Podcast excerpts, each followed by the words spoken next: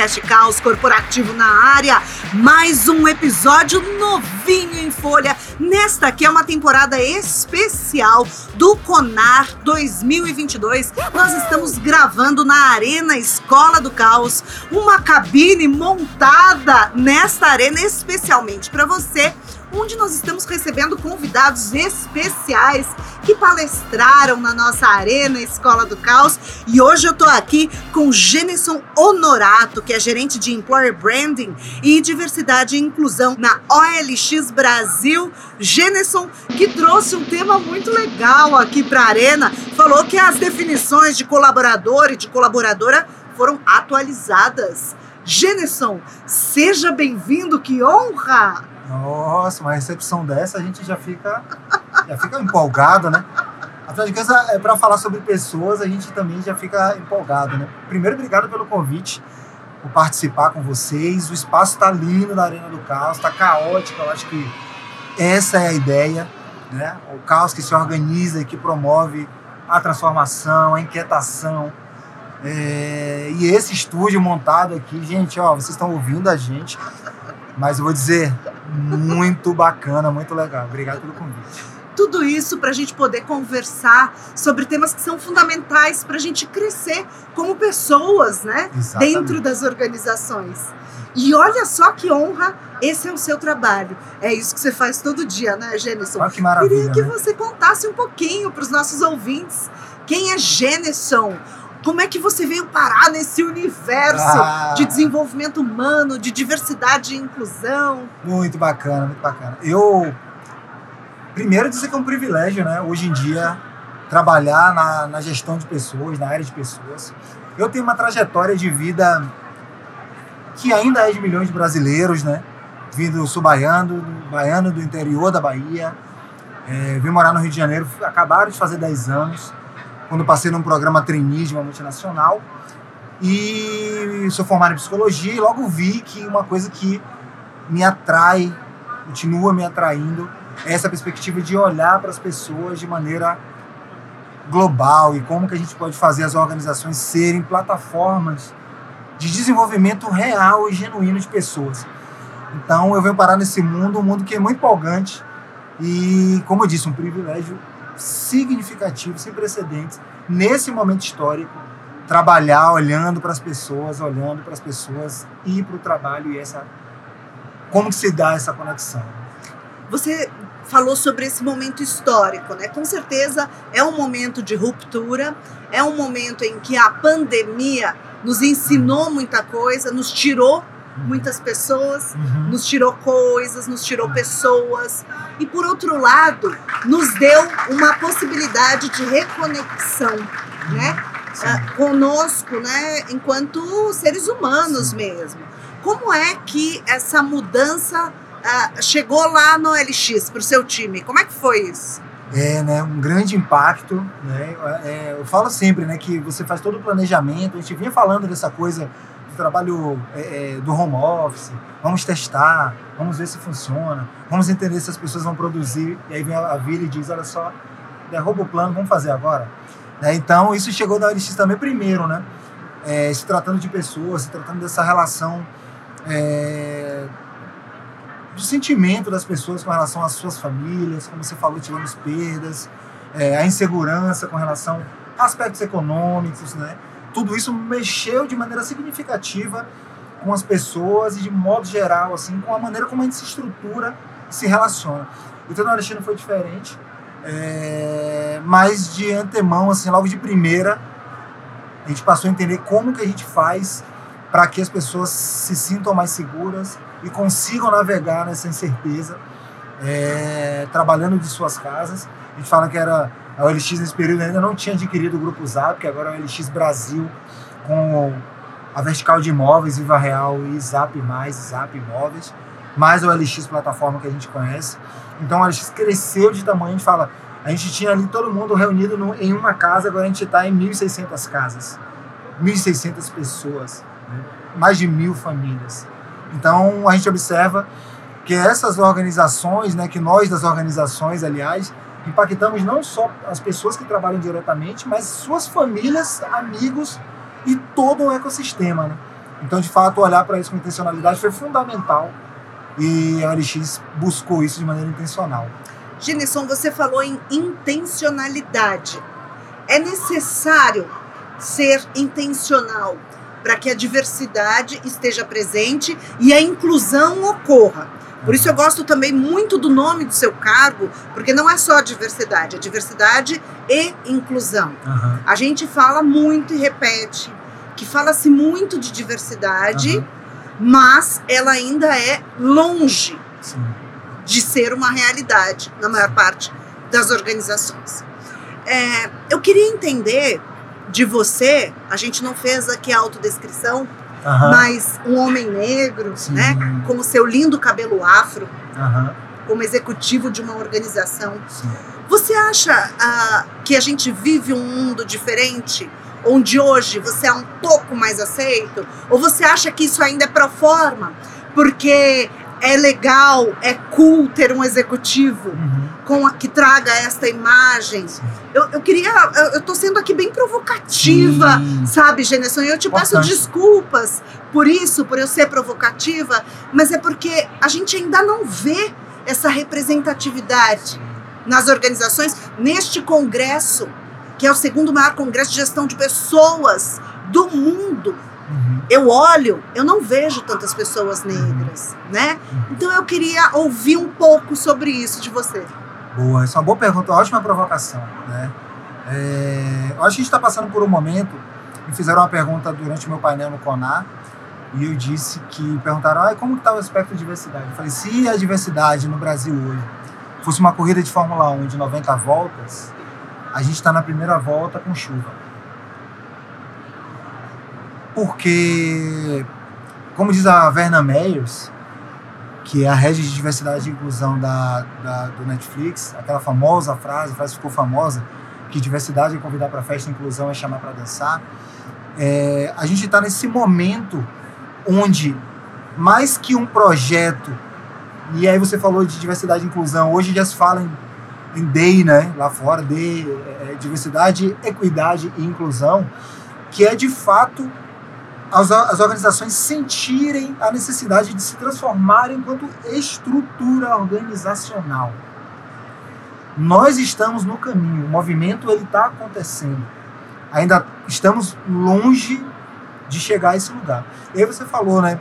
Eu como uma pessoa, uma liderança dentro de uma organização, um homem negro de dreads, é... e aí até falando da OLX mesmo, a gente ainda não está no ideal do que a gente busca a gente ainda está um tanto até distante de, disso. Mas a busca é intencional. A gente está fazendo isso intencionalmente. Nós olhamos, tem uma coisa que a gente fala que é o teste do pescoço, de virar o pescoço para o lado e ver. Você, vê pessoas negras, você vê mulheres. E a gente tem olhado para isso e dito: nós não estamos vendo aqui nessa área, nesse grupo, pessoas negras. Nós não estamos vendo esse grupo mulheres. A gente precisa fazer isso acontecer intencionalmente. Né? Então, a gente vê esse movimento, do CEO da LX, que como ele mesmo diz, né, ele é um homem branco, dos olhos claros, holandês, que mora no Brasil, e ele foi uma das pessoas que, durante uma reunião de um grupo de líderes, onde não tinha uma representatividade significativa de pessoas negras, ele no final disse, a gente, né, vocês perceberam que a gente tem um trabalho para fazer aquilo. Então, isso é fundamental.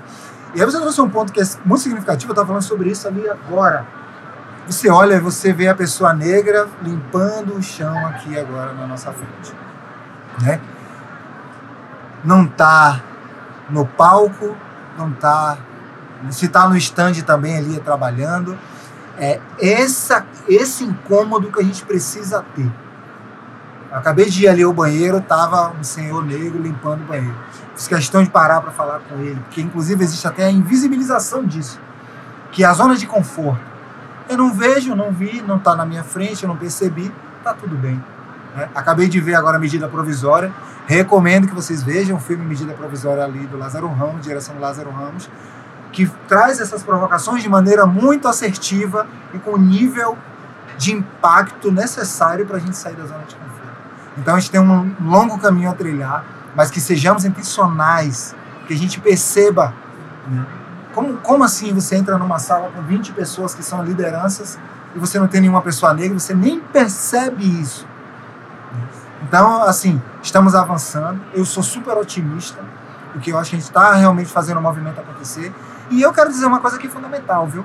Eu, eu trabalho muito, eu penso muito na construção de pontes. Eu não gosto muito dessa ideia de apontar dedos. Eu gosto de falar assim, como que podemos construir a transformação? Como que nós podemos fazer a transformação? Obviamente, partindo da ideia de que a outra pessoa, que as outros recortes, principalmente o recorte branco, que a professora Cida Bento acaba de lançar o livro Pacto Narcísico da Branquitude, que é um olhar para as organizações e como que as pessoas estão ali dentro da organização com um recorte único e não se olham e não se percebem enquanto um grupo muito linear, eu percebo essa transformação acontecendo. E eu faço um convite à construção de pontes. Não é sobre olhar e falar, ah, já vem dizer que não tem. Não. Veja, descubra, perceba e promova a transformação individual, organizacional e social. Sim, nós precisamos promover isso o tempo todo. É, eu costumo dizer, né, quando a gente fala de, de diversidade, inclusão, a gente está falando não só do comitê de diversidade que existe, ou da palestra, se a gente olhar para a programação da própria Arena, ou aqui do CONAR, muita gente falando de diversidade, uhum. mas eu acho que ela acontece de verdade é no banheiro, como você disse, uhum. né? É, é, é, em a gente olhar quem está limpando, é nos corredores das Sim. empresas, Sim. né? É na piada, Sim. É naquela piada que ainda Sim. existe Sim. e que você, mínima, o máximo que as pessoas conseguem às vezes é silenciar para uma piada preconceituosa. Não dá nem para silenciar, uhum. né? A gente precisa corrigir. É, então, a grande pergunta é, é, muita gente diz, mas gente, esse negócio de reparação histórica, não tenho culpa. Uhum. Eu não tenho culpa, mas eu tenho responsabilidade Exato. sobre o presente. Não é sobre culpa. A culpa não vai mudar o passado né? e nem transformar o futuro. Acho que a gente está precisando de ação. Né? E aí também é importante pensar sobre isso. Então foi bom você tocar nesse assunto da culpa, né? Ah, meu Deus, eu reparar, mas gente, acabei de chegar aqui, não estou entendendo como assim. Você vai ajudar nessa reparação primeiro percebendo que algo está fora da ordem, como diria Caetano Veloso. Alguma coisa está fora da ordem. A partir disso, como que você pode aprender, sair da zona de conforto para ir para a zona de transformação? Precisamos de pessoas, mais pessoas aliadas na transformação e menos pessoas entendendo que ah, eu sou culpado, não, não tenho culpa. Não é uma não discussão sobre isso. É isso. Né? Senão a gente muda os aspectos.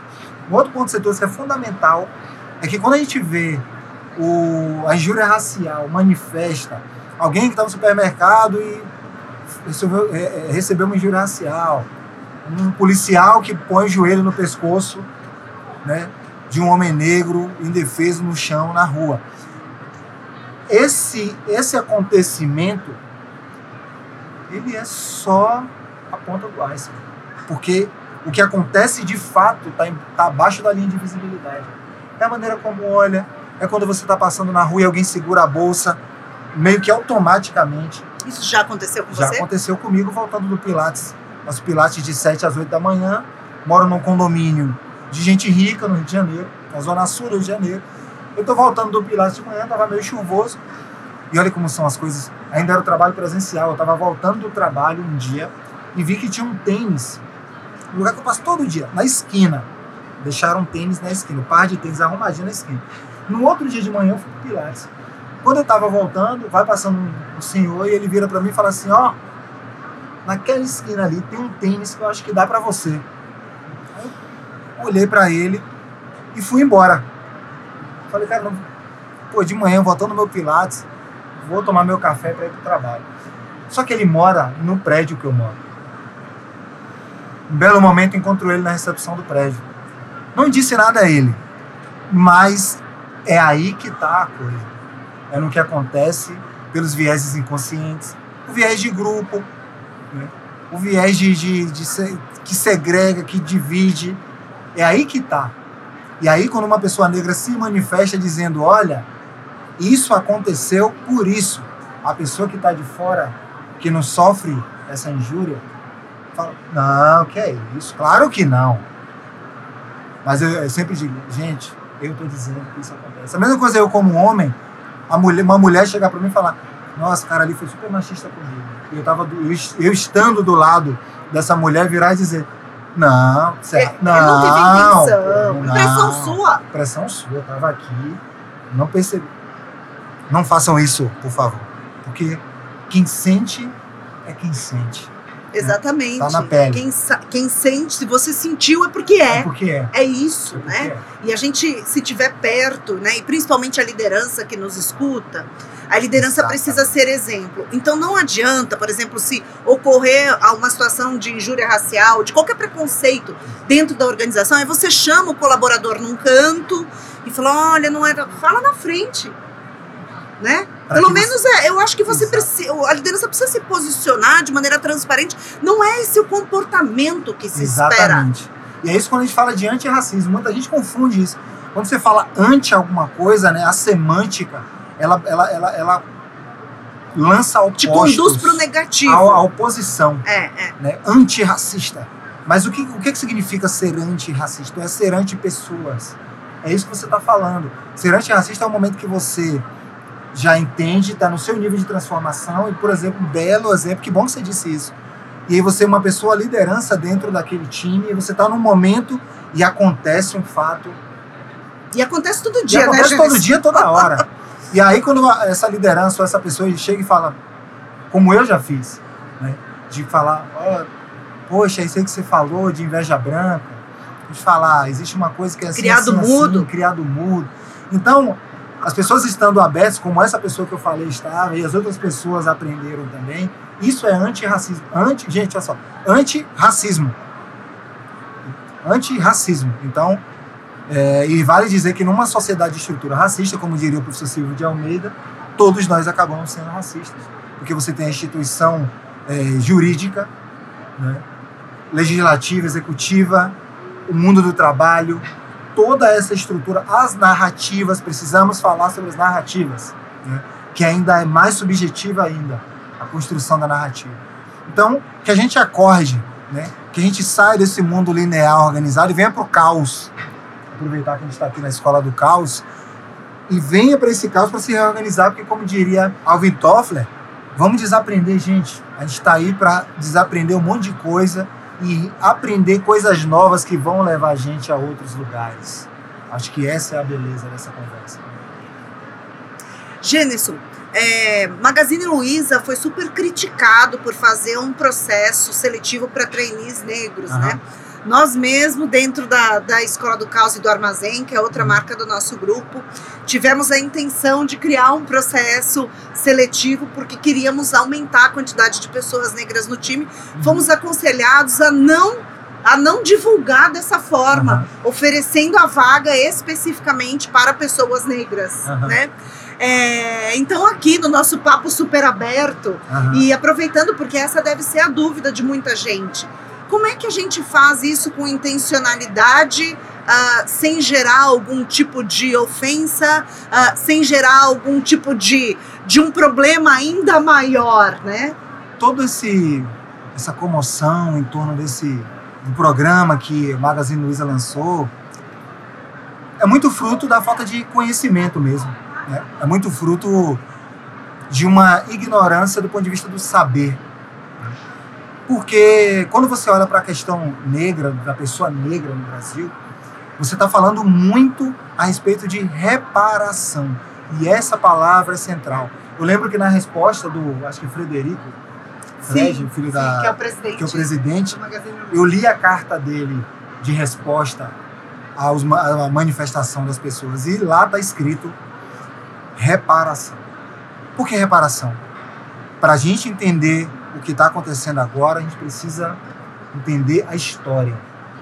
Voltar à história. A gente- nós não somos só o que somos agora, somos fruto dessa história. Então você tem a famosa a Lei Áurea, A Lei Áurea. ela tem. É, t- é tão, é tão significativo, não corte isso não, que eu nem lembro. Né? Que ela tem dois, dois artigos.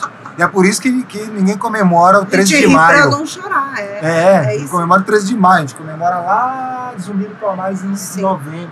Sim. Porque tem, duas, tem dois artigos dessa lei. Estabolida a escravidão no Brasil Só isso mesmo, tá, gente? Só isso. Revogam-se todas as disposições contrárias. Ótimo. E o que, que é que todas essas pessoas que a vida inteira foram prisioneiras, né, não conseguiram, não estudaram, não construíram a própria história, o patrimônio, o que, que é que essas. O que, como é que essas pessoas ah, ah, poderiam sobreviver a partir dessa lei, né? Exatamente. Como foram proibido, de bondosos, estu- né? proibido de estudar. Tem lei que proibiu as pessoas negras de estudar. Tem lei que, proib... que prendia as pessoas que não trabalhavam, a lei da vadiagem. Quem que não trabalhava? Quem é que prendia sambista? Lei, lei. Lei de governo, lei mesmo. Não pode estudar, não pode trabalhar. Aliás, em 1886, se eu não estiver enganado, é, mas vale aí você dar uma pesquisada, foi começou a lei de imigração de europeus para o Brasil, já prevendo, com a pressão da industrialização, principalmente inglesa, que o Brasil né, fe- fez tudo aquilo para inglês ver, que é daí que vem essa expressão, Ali- inglês ver. aliás, aliás, Genesson, vamos explicar isso? Por que, que não é legal falar para inglês ver? Exato. Para inglês ver, é, foi o quê? Né? Com a industrialização, a, principalmente a Inglaterra, começou a cobrar dos países que acabassem com a escravidão de pessoas, porque a industrialização né, passava a, ideia da- das máquinas, da produção, da cadeia de produtiva e tal, e eles não queriam fazer negócio com países que não tivessem abolido a escravidão. Só que o Brasil disse, e né, foi lá e assinou e disse que havia abolido a escravidão, para inglês ver, para os ingleses verem. Mas na prática, o Brasil continuou com o tráfico de pessoas escravizadas durante muitos anos, né? inclusive cometendo atrocidades que se contar aqui, a gente não vai nem acreditar, né? de ser abordado por fragatas inglesas, né, trazendo pessoas escravizadas, e para não serem pegos pelas fragatas de fiscalização inglesas, jogavam as pessoas negras no mar. Então, coisas nesse sentido. Então, tem muita coisa aí que, se a gente olhar agora, voltando aqui para o O processo, processo seletivo, do, Magazine do Magazine Luiza, que aí muita gente está preocupada com o processo seletivo do Magazine Luiza. Gente, é. tem muita mais coisa para se preocupar. Mas e aí? São Foi, 13 milhões de pessoas em situação de fome no Brasil.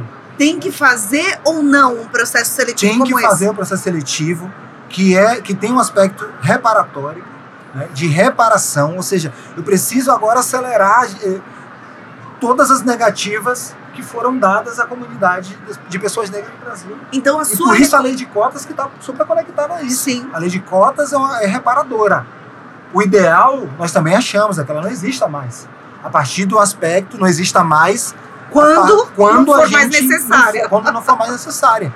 Né? Porque é necessário porque a gente precisa reparar toda uma questão que aconteceu. Então, na prática mesmo, o que, que você recomenda para as organizações que querem iniciar esse movimento de inclusão intencionalmente?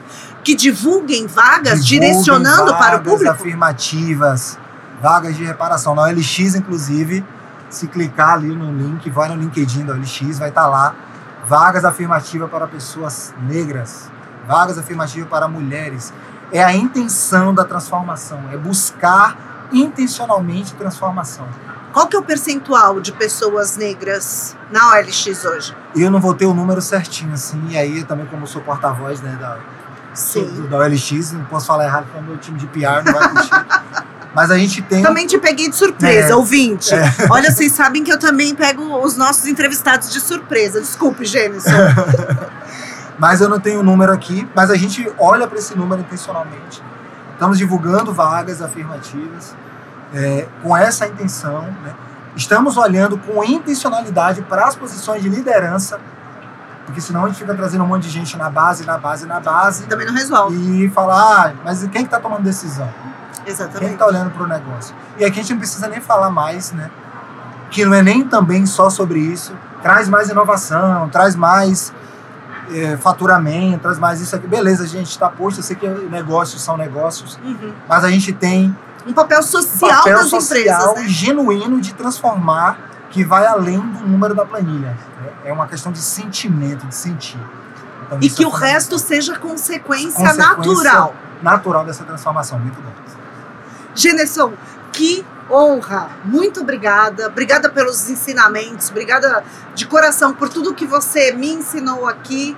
Ah, Pro que Cello, que é o nosso técnico de áudio da M6, que está aqui conosco. Que honra todos os nossos ouvintes, eu tenho certeza, eles nos escutam fazendo atividades físicas, lavando louça, cuidando do Lavando filho, louça é uma boa. Indo para o trabalho é uma boa. Eu tenho certeza que todo mundo adorou te conhecer e aprendeu muito com você. Parabéns. Ah, eu sem dúvida aprendo todo dia, aprendi aqui coisas também. Eu acho que a gente tem sempre a aprender e a gente precisa estar aberto. Essa transformação ela vai ser possível estando abertos à transformação, abertos, abertos e abertos para a transformação. Então, fico muito feliz de ter sido convidado e aguardo próximos convites para participar aqui. Que honra, Geneson Honorato! Muito obrigada por estar conosco no podcast Caos Corporativo. Vamos nos pedir juntos? Vamos! um beijo! beijo vocês tchau, tchau, tchau, tchau! Vem! Vem, é isso!